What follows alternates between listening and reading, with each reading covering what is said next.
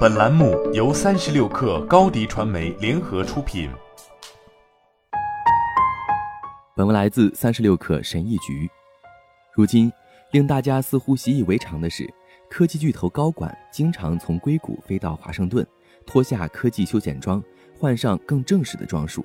然后在电视镜头下宣誓，承诺要把世界变得更美好，并坚决捍卫自己的企业。众议院金融服务委员会的议员们关注的焦点是，政府是否应该进一步监管快速发展的数字货币市场。他们对这些技术的稳定性和安全性提出了质疑，同时也坦诚了他们在科技知识背景方面的不足。科技公司缺乏政府监管，并不是因为当选官员不了解互联网，但过去确实是这样。这也就可以解释为什么他们在监管措施方面进展如此缓慢。然而，现在关于技术的新问题却使官员之间的政治分歧越来越大。政府因长期对科技缺少了解而付出的代价是，监管企业变得越来越遥不可及。二零一八年四月，也就是 Facebook 创建的十四年后，以及 Facebook 用户突破十亿的五年后，其首席执行官马克·扎克伯格首次出现在国会听证会。紧张的 Facebook 游说团队要求国会助手开低空调，因为扎克伯格以容易出汗而闻名。这样一来，就可以防止扎克伯格在公众场合汗如雨下。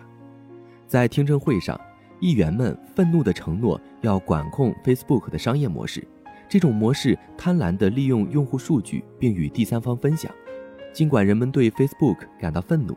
但公众的注意力很快就转向了那些议员。毕竟，后者对扎克伯格提出了一些不合时宜的问题，显示出了他们在科技背景方面的不专业性。因此，扎克伯格也有效地避免了一个大麻烦。在 Facebook 首席执行官接受质询的几个月后，谷歌首席执行官桑达尔·皮查伊也首次同意出席听证会作证。爱荷华州共和党众议员史蒂夫·金问：“为什么他的孙女在他的 iPhone 手机上玩游戏时？”会收到带有侮辱性语言的照片，皮查伊礼貌地回应道：“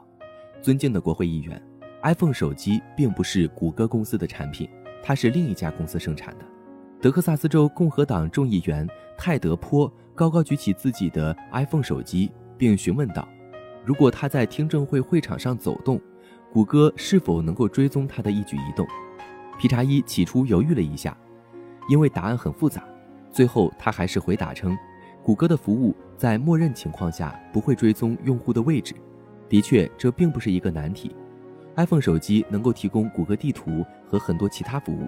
因此谷歌服务的位置追踪是隐私倡导者高度关注的问题。但在社交媒体和一些媒体报道中，却因为没有真正区分理解苹果和谷歌的技术而遭到嘲笑。与此同时，科技行业已经远远超出了社交网络、搜索引擎和电子商务的范畴。加密货币行业也正在蓬勃发展，全球范围内所有未流通加密货币的价值已从两年前的两千亿美元跃升至超过两万亿美元，这已经约等于流通中的美元价值。而这仅仅是一个十多年前才诞生的行业，当时最大的加密货币比特币才刚刚出现。众议院金融服务委员会的成员深入分析了数字货币的基本定义，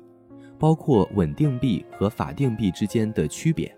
他们还谈到了防止欺诈和黑客攻击的相关安全问题。两党在监管方面的分歧达到了顶峰。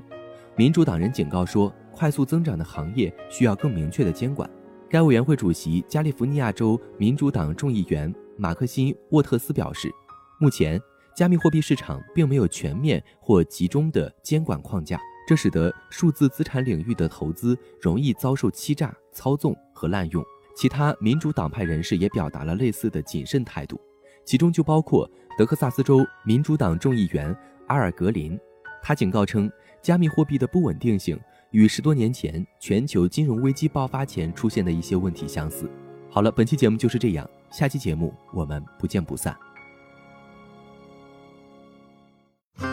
品牌蓝 V 想涨粉就找高迪传媒，微信搜索高迪传媒，开启链接吧。